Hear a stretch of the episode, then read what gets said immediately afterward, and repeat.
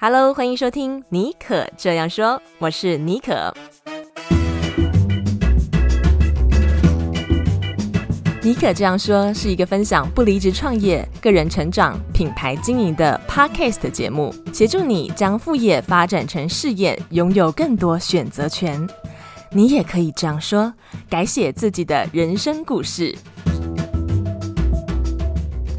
Hello，欢迎收听今天的节目。今天节目我们邀请到时尚 YouTuber 君君老师，跟我们分享他经营 YouTube 以来的心路历程，像是他怎么样找到自己的定位，如何从零开始建立流量，让他的频道稳定成长，以及呢他的这个获利模式，还有遇到最大的挑战是什么？君君老师现在他的 YouTube 频道已经有超过十万人订阅，非常的受欢迎。今天我们就把君君老师请到节目中，跟大家畅聊他这一路以来。是怎么样经营 YouTube 的？他的这个秘诀和心法，在音乐过后，我们就一起欢迎君君老师。Hello，大家好，你好，我是君君老师。我我好害羞。大家通常是在那个 YouTube 上面看到君君老师，结果今天可以听到他的声音，而且把他请来节目中跟大家聊一下。他是怎么样从零开始一路走到今天十二点万六？哎，还是现在变更多了数字？现在是十三万二。哇塞，就跟你出书的时候又涨了 一万多了，涨了一些。对对对对。那在节目一开始就很好奇，不免俗的要问你：你是在什么契机之下决定开启你的 YouTube 频道，然后成为一个呃时尚 YouTuber？呃，我其实那时候就是有点误打误撞，因为我一开始想要做 YouTube 的时候，呃，因为我基本上我就是一个很喜欢讲话，然后很喜欢分享的人。然后呢，呃，我一开始做的时候就是想要跟大家都一样，就是做美妆啊这些化妆教学这些东西。但其实这个这个这一块已经就非常饱和，所以其实一开始做的时候没有什么人看，因为已经有很多很多的。博主啊，很多的这些呃 YouTuber 的，他们已经就是有已经很多 follower，所以其他人都不太会看，就是我们这种小小小 YouTube 就刚出来的这 YouTuber 的影片。但是是后来就是有一次的一个契机，哎，我老公就说，嗯，你做这美妆好像也没什么看，那你既然你那么爱买精品，然后买就是东西，然后买衣服这些的，那你干嘛不就就分享你的精品？然后分享你开箱这样子，嗯、那因为就是他们他就有帮我想说，哎，如果你今天要就是做一个开箱或者是介绍精品的影片，你要做什么，是不是最多人看？那刚好那个时候就是因为我很早，其实也没有到很早，但是蛮就是在现在这个爱马仕很红的年代，大概大概八七八年前的时候，我就已经开始在买爱马仕。那那个时候没有这么多人买，所以也没有这么多资讯可以查。然后呃，刚好我就选择了这个品牌。那因为我刚好介绍的这些东西呢，是比较在华人市场比较没有这么多人在做的。那其实，在美国市场或是欧美市场，已经有很多人在介绍包包啊，然后介绍精品这些东西。但是那个时候我做的时候，还没有很多华人的 YouTuber 在介绍精品，也没有华人的 YouTuber 在讲什么爱马仕，就很少，几乎就是没有。嗯、然后，所以我就做了。那我做了以后，就没想到一做了以后就开始就有人开始 follow，就发现哎，这个东西是 work 的，就是是有用的，是会有人想看的，所以就慢慢慢慢就这样子就做起来了。对，那支影片算是让你一气爆红吗？那支影片就是有开始有，就是更开始有很多人 follow，很多人看，虽然还没很多 follow，但是很多人看。到那支影片就是开，就是分享我所有的爱马仕包包。然后，因为我那时候拍的时候是把所有包包都放在我的缩图上面，所以看起来就是会很 clickbait，哦，所以就大家就会点进来看。但是因为你不可能因为一支影片就很难啦，就是不是每一个人就是可以因为一支影片就突然爆红。但是就因为那一支开始，我就开始我的这条路，然后就开始做，然后就慢慢就这样做起来，也不是一夕爆红的那种。嗯哎，那你从一开始出道做美妆是的介绍，到爱马仕做爱马仕的影片开始被人家注意到，大概中间隔了多久？呃，中间大概隔了，其实也没有很久。就是我开始做的时候，就是我女儿我在怀孕的时候，我实在太无聊了，然后我就在做，然后就开始慢慢起来。就第一支那影片出来的时候，就是我女儿就出生，就大概才一年多。那其实对，其实就是一年的时间。但是因为就是因为那支影片开始有。越来越多人 follow 我这样子。嗯，OK OK，这样其实算是真的蛮快的。我相信除了你刚刚很谦虚讲，你找到了一个市场的 niche，就是当时华人还比较少人，尤其是 YouTuber 比较少人在分享爱马仕的开箱的时候，你就抢先先做了。但我相信一定也是有你的专业，还有就是你你的开箱的影片够吸引人，还有你怎么样去剖析这个爱马仕包包的爱恨情仇。你觉得你？在讲精怎么样购买爱马仕，或怎么样买精品包或精品开箱，你跟其他，因为现在也蛮多 YouTuber 做这一块的，你觉得你跟其他人的差别在哪里？呃，这其实因为其实我做这 YouTube 的是我先生，他也有一起帮我。那他是一个非常爱看 YouTube 的人，嗯、但我自己很奇怪，我虽然做 YouTube，、哦、但是我很少看 YouTube，就是我。呃，就是没有很会花很多时间，但他就知道说在 YouTube 上面要怎么样子做，那他都会知道这些东西。但我觉得真正的点是，会有人看我的东西，是因为我觉得我讲话是很真诚的，所以我就是把我真实的想法说出来。我而且我也就是做自己，嗯、就是我不太就是在镜头前面跟镜头后面，其实我没有差很多，我就是那个样子。所以我觉得可能 follow 我的人会觉得说，哦。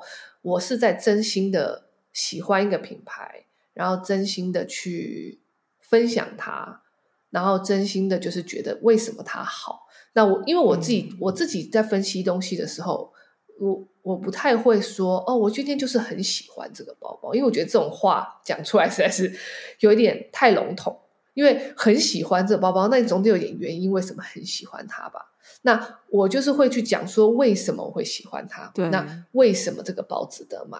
那这个包的价格是多少？我会把它巨细靡遗的所有的细节都讲出来，甚至我会讲每一个包包背后的故事。因为我觉得对于我来说，包包这个东西是一个你可以有也可以没有的东西。但是今天它如果有一个故事。你就会更去了解说，哦，为什么这个包包会有那么多人喜欢？你会知道说，为什么这个包包会价格这个样子？那它是怎么样去做出来？我觉得这是其实现在很多品牌一直在做的事情，因为我觉得每一个东西它背后都会有一些故事。那这些故事我可能讲出来了，嗯、大家就会觉得哦，蛮有趣的。原来这个包包是因为这样子，所以那个时候我除了开始讲包包以后开箱，我还是会开始在讲一些。就是我有个专题叫“时尚一零”，就在讲一些时尚的品牌的故事。那我自己觉得这个东西对于我来说是，嗯，一个我蛮坚持的东西。因为我觉得有钱的人他可以一直疯狂的买包包来开箱，他也不需要担心什么。但是我觉得一个包包背后的故事胜过于这个包包的价格，或者是他你想要被这个包包所呈现出来的样子。那我觉得这可能是因为大家会觉得说，哦，我听我在开箱包包，不是就是单纯只是开箱包包，那内容是会有更多、更细节，或者是更多背后的故事，是让他们感兴趣的。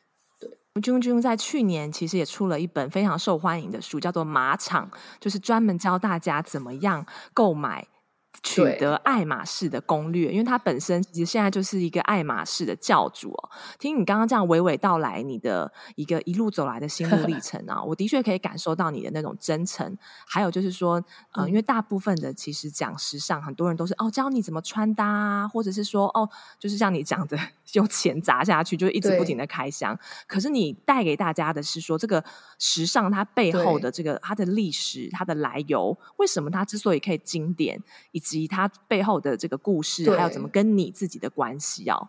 对，我们再回到刚刚那个话题，开始从爱马仕包那支影片崭露头角，然后开始你有有这个时尚一零一的这个专题哦。那到你真的是呃累积变成，比如说破一万大关、十万大关，你觉得你现在回想起来哦，你有没有你有什么方法？呃，或者是说无心插柳柳成荫哦，从怎么样，就是说让你的频道稳定的成长，然后把流量带进来。比如说你有没有跟别人合作啊，然后之类的。呃，这个东西呢，其实是我觉得真的蛮可以探讨的。就是呃，我其实因为我本身在国外，所以我讲的是中文，所以我并没有很多。跟很多亚洲的 YouTuber 合作的机会，因为我没有在那个环境里面，嗯，所以我一就是不会去说用其他人的流量去想要办法，就是增加我的流量。但是我觉得我自己的频道会有这么多人追踪，我觉得有一个很大的原因，其实这个东西就是非常简单，就是一个很简单却又是非常难难达到的一件事，就是你要这么怎么一直 consistency，你知道吗？就是一直要做。我那时候我记得我到一万的时候，应该是到一万的时候的那一年。就是第一年我开始成长很快的那一年，嗯、我记得我做了一百支影片。哇，那一百支影片一年就代表我每一个礼拜要两支以上，频率很高哎、欸，就左右。对，但是那个时候就是你每一天就是在拍片、剪片，然后拍片、剪片，然后我先生也剪，然后我也剪，然后我们每一天都在做，然后 research，然后做这些东西。所以这就是为什么我觉得我的频道会起来的原因，因为你只要影片够多。就会有更多人看得到你，这就是一个很简单的事情。嗯、但是要做到一个礼拜，就是一一年做这么多支影片，不是一件很容易的事情。嗯、非常同意。所以这就是为什么，对，所以就是我说为什么要 consistency，就是你要一直做。你做了，你也不管说你的影片，就是你觉得好的东西，你想要分享的东西，你就什么都做，然后一直做，一直做，一直做，很越来越多人看到你，就会越来越多人 follow 你，就是一个很简单的的道理，就是一个数学的概念，这样子，对。没错，没错，这个就是就是改变我们呃社群平台 algorithm 的一个最好的方法，就是时常 show up。对对对对，因为我自己是 podcaster。我也了解，像现在 Podcast 已经有超过八千档的节目了，但很多人做不到半年或一年就停更了。那我相信 YouTube 是一个更竞争的市场，一定更多人死在沙场上。那就很好奇哦，嗯、呃，这样子一路，哎，你这样子从出道到现在经营几年了？呃，我是大概就是我女儿，如果你要算，就是。如果是要算从那个包包开始的话，大概是二零一七年的时候，所以大概是哦五六年前差不多。OK，哇，这也算是一个不短的日子。对，中中间有没有一个印象深刻？有没有曾经呃一度觉得啊，我不想要做 YouTuber 了，剪影片好累哦，每个礼拜都要上架影片，这个我真的不行了，可能会甚至有 burn out burn out，因为。我相信很多自媒体工作者，我自己也有经历过 burn out，就是有正职工作的时候，嗯、然后又要录 podcast，、嗯、又要写文章，嗯、又要写书。那我觉得 YouTube 你们的工作量更大，有没有这样子的一个呃记忆或经验？然后你是怎么跨越的？我觉得就是呃，我觉得我在我出书就是呃去年，诶，是去年吗？对对，去年我出书的时候，那一年就是比较。更新的比较慢，因为那一年就是蛮多事情的，就是呃，我因为我小孩我生两个小孩嘛，那时候第二个小孩出生了，然后要顾小孩，然后小孩子要上学，大的要上学，然后我要出书，要写书，然后那时候先生刚好有另外一份工作很忙，所以那一年就是呈现着比较没有跟就是更新的这么多，但也没有也不少啦，也至少就是一个礼拜会有一支，但是我觉得这个东西呢，就是。很现实，就是你看，你一开始就是呃出很多影片的时候，你的 follower 就会增加的很快。但当你一开始减少了以后，你就会发现，yeah follower 就是开始会成长的比较缓慢，然后比较少人会看你的影片。嗯、我觉得这个东西就是非常现实，但是我从来都没有觉得说我会想要放弃的念头，因为我觉得这就是我喜欢的东西，我就是很喜欢跟人家分享。我我觉得就像有些人会说，哎，我在镜头前面我会完全没办法，就是。别讲话，或者是我会讲不出话来。对于我来说，我觉得这种事情是不会发生在我身上。嗯，我就是一个很喜欢讲话的人，我很喜欢分享东西。那其实也有很多大家都会觉得很奇怪，因为为什么？其实这个东西我就想要特别讲一下，就是大家会觉得说，哎，为什么我要叫我自己俊俊老师？那其实对呃，对于亚洲人这件事情，亚老师这件事情是一件非常神圣的，感觉老师是一个有充满至高无上的权力的一个角色。但是我觉得，对于我来说，我们其实到西方国家接受教育以后，你会发现，老师跟学生是在同平等的同一个 level 的，是在同一个 level。你会理解说，今天我们是来互相的学习、互相的帮助，或者是老师帮助我们，嗯、然后是一个比较平等的关系。但我就会觉得说，为什么称家称自己老师会是一个这么大的事情？因为其实有。我觉得对于我来说，老师就是你累积了一个经验，然后你可以把你的经验教授，或者是呃传授，或者是教导给别人，你就可以当做自己是一个老师，因为你就是知道的知识或者是知道的东西比其他人多。那再者就是我为什么会叫自己老师，是因为。因为我其实我的朋友们的时候，一开始我在做 YouTube 的时候，他们都会常常问我说关于时尚的东西啊、美妆啊这些，他们都会笑称我叫俊俊老师，嗯、然后就是就是会开玩笑。那从就是因为这个样子，我就才会把这个名字就直接 adopt 在我的呃频道里面。那我就觉得，哎、嗯，这个东西其实是蛮有趣，因为老师这个东西是非常有记忆点的。我希望人家可以就是想到俊俊老师的时候，就会想到我。因为这个东西对于我的频道来说也是有帮助的，就像很多人会叫自己呃妈妈呀、什么阿姨呀、啊、叔叔啊、人妻啊，就是其实是一个角色的代名词，太太啊，像迪克太太这种，就是我觉得这样子人家会有更有个记忆点，再加上是真的有人这样叫我，再加上我觉得老师这种东西就是我在做的事情，嗯，我在。我不能说我很就是为就是怎么讲，我不能说我是呃站得很高，比较比你高的。我认为这东西就是平等的。对于西，就像我刚刚讲西方社会来说，老师跟学生就是平等的。只是刚好我的知识是比较专精的，我比较知道一些比较专精的东西，所以我称作我是老师这样子。那这个东西就是我在频道里面也是展现出我的想要讲的样子。我不是在跟你说教，我是在分享我的想法跟分享我的意见，你自己可以去参考这样子。因为就像西方国家老师，他会说他会给你一个想法，但你要不要做是你自己的事情。对啊，但是在亚在亚洲就比较不一样，就是老师要做什么，你就要听什么。嗯，所以这个两个角色感觉就是不太一样。对，嗯，对。刚刚君君老师这一段话，呃，我觉得。有一些魔鬼藏在细节里面啊！他有一开始有点出一个关键，他从来没有想要放弃的念头，是因为他真心喜欢这件事情。所以我知道，我有很多听众是想要经营个人品牌或刚开始经营自媒体的一些呃小白。那有一有一句话，就是我我自己也想要跟大家分享，因为我也是很 enjoy 我自己做的事情，不管是写书还是。呃，主持节目，那君君老师刚刚分享，我可以感受到那种真诚和他真的是对于时尚和分享这件事情的热忱，所以他才可以做那么久。你看，有两个小孩子，哎，还中途还可以每个礼拜上片，这真的不是一般人可以做到的。所以，就是你要真心喜欢这个事情，然后是为了呃，因为你自己而开始做这件事情的，而不是为了一些其他社会标准的一些理由啦。这样可能才能够走得比较长久。对，而且我也会觉得说，嗯、呃，就像你刚刚讲的，想要走得长久，这也是我觉得非常关键的一点，就是你如果想要走得长久，呃，劝大家千万不要同流合污，不要就是趋炎附势，因为我觉得，呃，做自己真的是一件很重要的事情，因为我觉得你如果去做一个你不是你的人，就是不是你自己，就像现在最近有很多这种。呃，人设翻车的状况，这些这些东西，我会觉得，你如果一直要去演一个不是你自己的人，是一件非常困难的事情。你可以演得了一时，你没办法演一辈子，因为你是什么样子的人，嗯、你就是很难隐藏的，对吧？嗯、所以，就像演员，他也只能演一部戏，他不可能永远都在演那部戏的那个角色，这是一个很难的事情。所以，我会觉得说，如果今天你要做自媒体的人，你一定要。就是 be yourself，就是做你自己。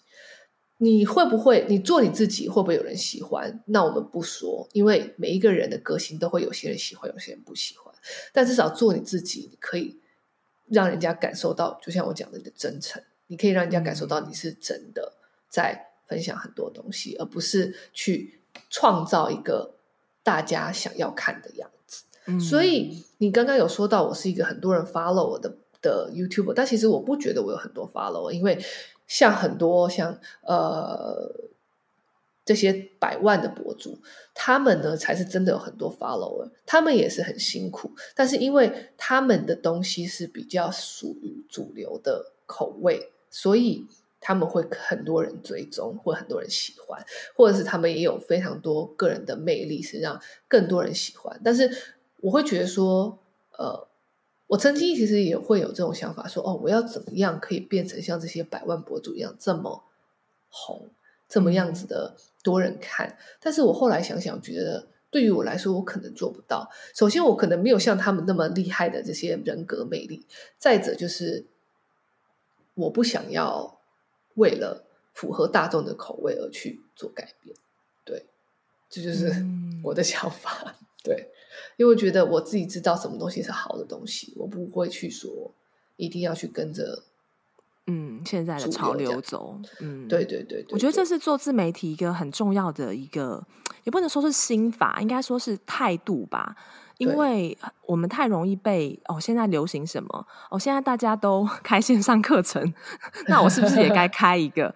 就是这种好像大家都在做，然后你你就会迷失。所以刚刚俊俊老师讲的一个是说，他在这一路走来，他始终没有迷失，就是掌握自己的一个人格特质，跟他想要做什么。那讲到这个，我又想要聊到另外一个，我们做自媒体常常会遇到的一个呃。我应该说是挑战吗？还是说是一个心魔？嗯、呃，你有没有曾经就是很在乎观看数或者是 follower 数？呃，我觉得这个是一定会的，因为毕竟会哈，一一定会，这个不可能，就是只要是人，你都可能会，都是会会会。我觉得这东西也没有什么好觉得不 OK 的，对啊，因为你今天在做这个东西，在乎才奇怪，就是、对啊，你就是希望人家 follow 你嘛。所以，其实一开始我在做的时候，我非常珍惜这些在追踪的我的人。其实我不多人，就是十几万，但是我非常珍惜每一个 follow 我的人，所以我都会很尽量。我一开始在做，非常努力。我是每一篇留言，我都会尽量能够回的，我都回他们。嗯，所以我不想要说，因为其实有很多博主他是不回的，但是因为他可能人数是太多，或者是怎么样，他不回。但是我对于我来说，我觉得回应。追踪我的人是在对他们，就是在感谢他们，就是我感谢你们追踪我。所以，如果今天里面有任何问题，或者是任何想要询问的东西，我都会想尽办法的回答你们。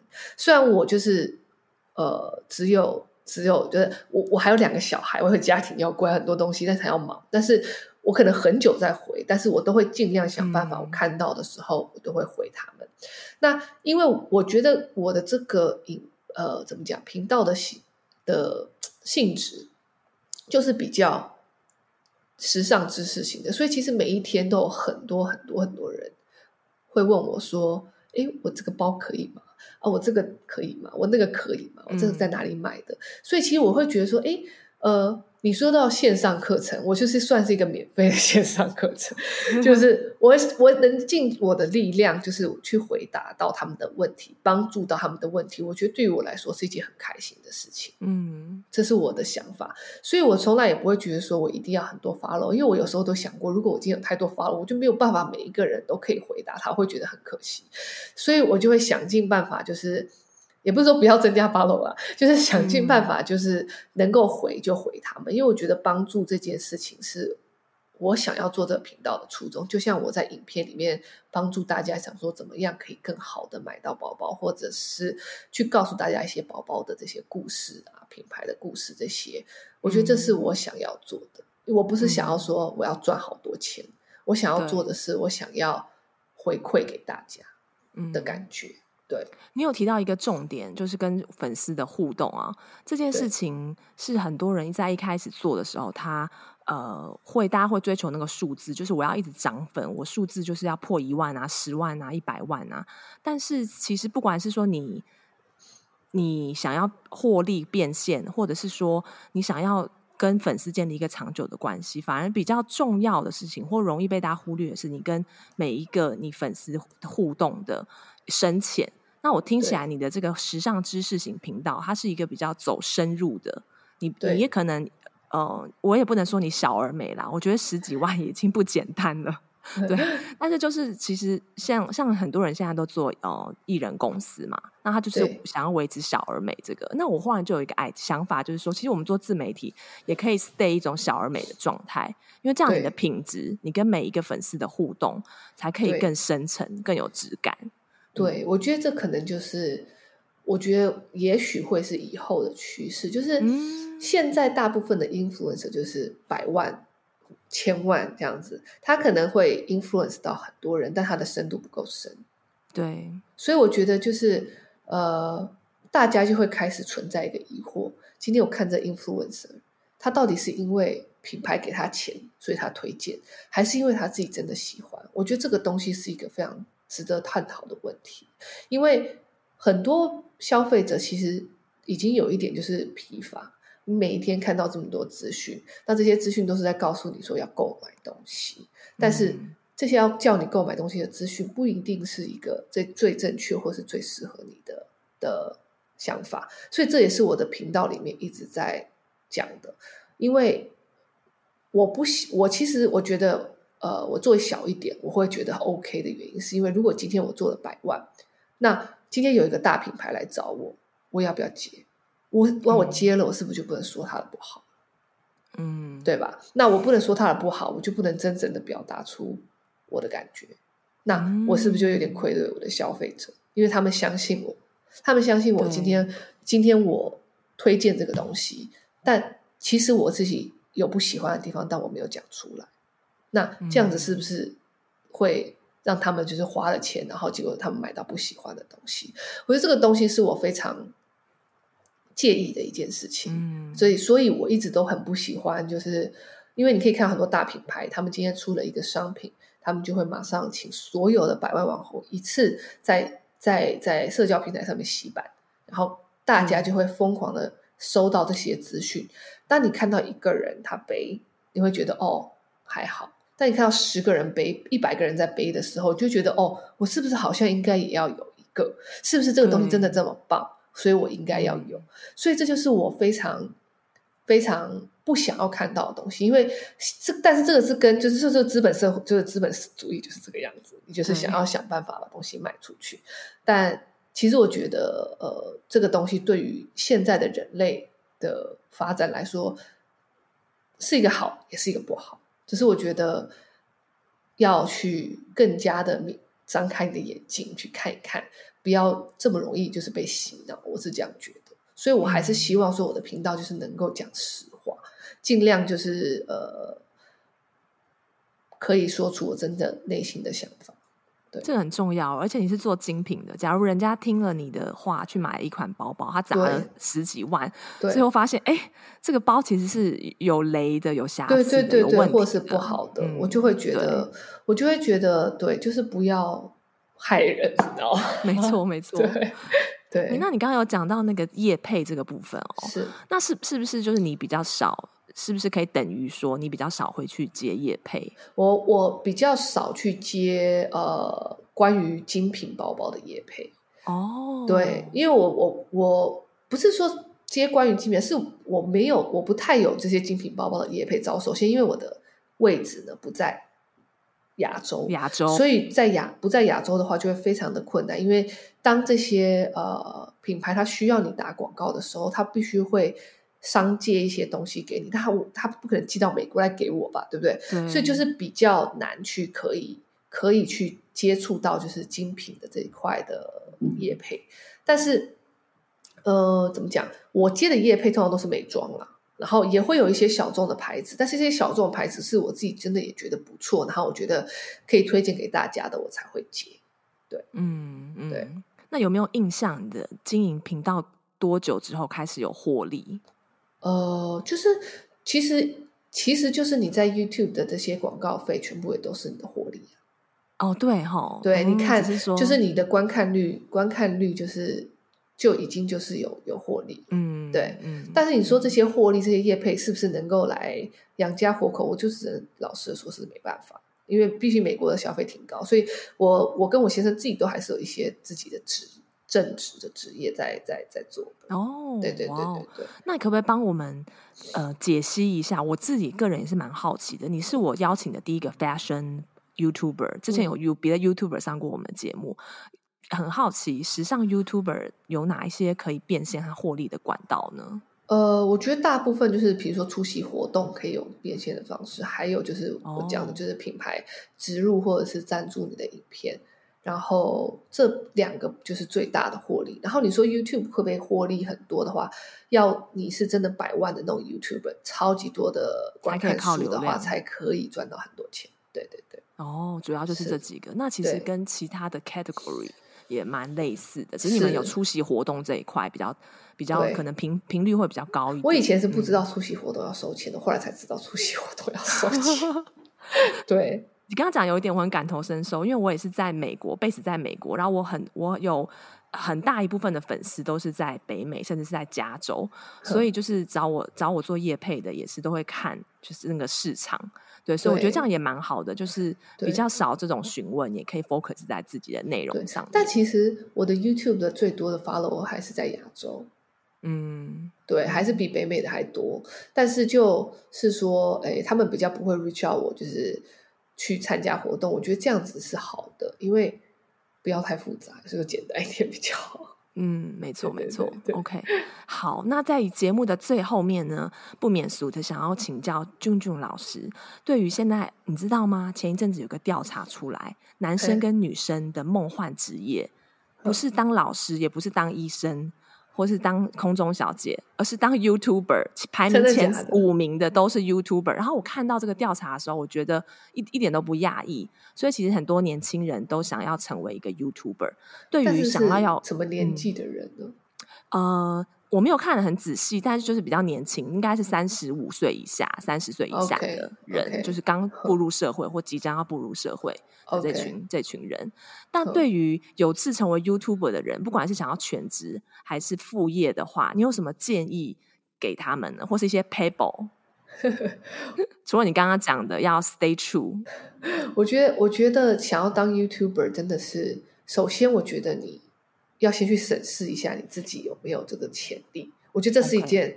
这是一件非常残酷的事情，因为就是有些人讲话就是特别有趣，有些人讲话就是有人会想要听，但有些人讲话他可能就是没有办法这么办心，但也没有说你不能做，但你也可以做，但是你可以做一些不同的方式，你可以不用靠讲话啊，你可以比如说，呃，之前不是我记得有一个非常有名的 YouTube channel，就是有一群。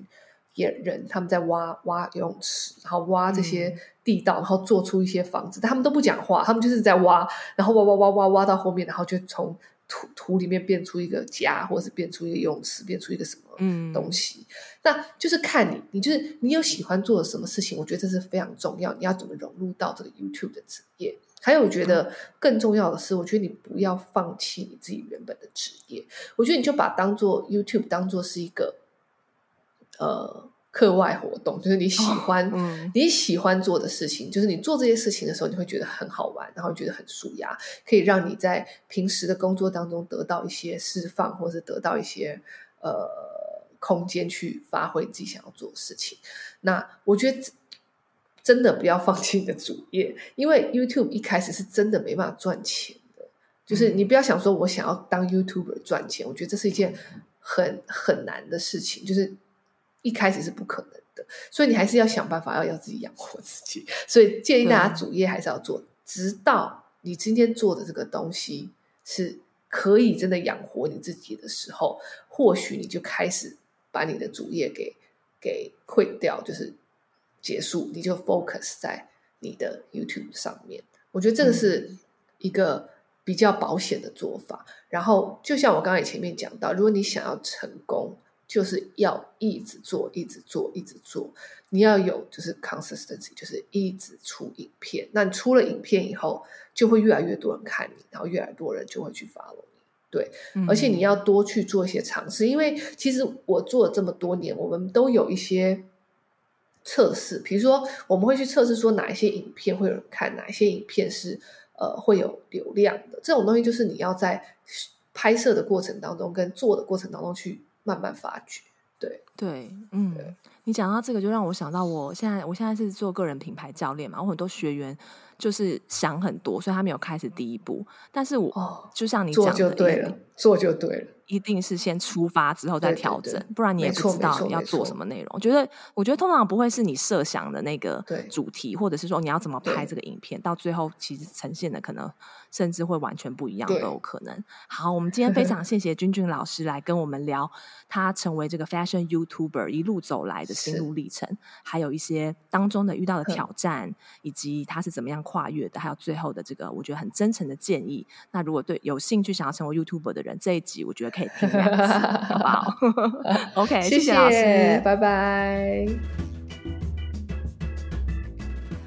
不知道你听完今天的节目有什么感想？是不是让你充满了更多的灵感和动能呢？欢迎你可以截图这一集的封面，并且在 IG 上面 tag 我，我的 IG 账号是 sjbonjour，这样子可以让我知道你有在收听这集节目。也不要忘了到 Apple Podcast 帮我们留下五颗星，还有你的留言。那我们在节目最后也提醒大家，我的这个呃个人品牌健检三十分钟的免费咨询的服务啊，今年第四季还有剩下最后几个少数的名额，所以呢，如果你对经营个人品牌自媒体有兴趣，但是不知道怎么展开第一步，或者是是你现在遇到了一个关卡，无法跨越，都非常欢迎你跟我预约这个个人品牌健检。那么你可以打开今天的节目资讯栏，跟我预约免费咨询。我会在咨询当中提供专属于你的建议，并且让你可以了解我的一对一教练课程。好的，希望你喜欢今天的节目，那我们就下周再见喽，拜拜。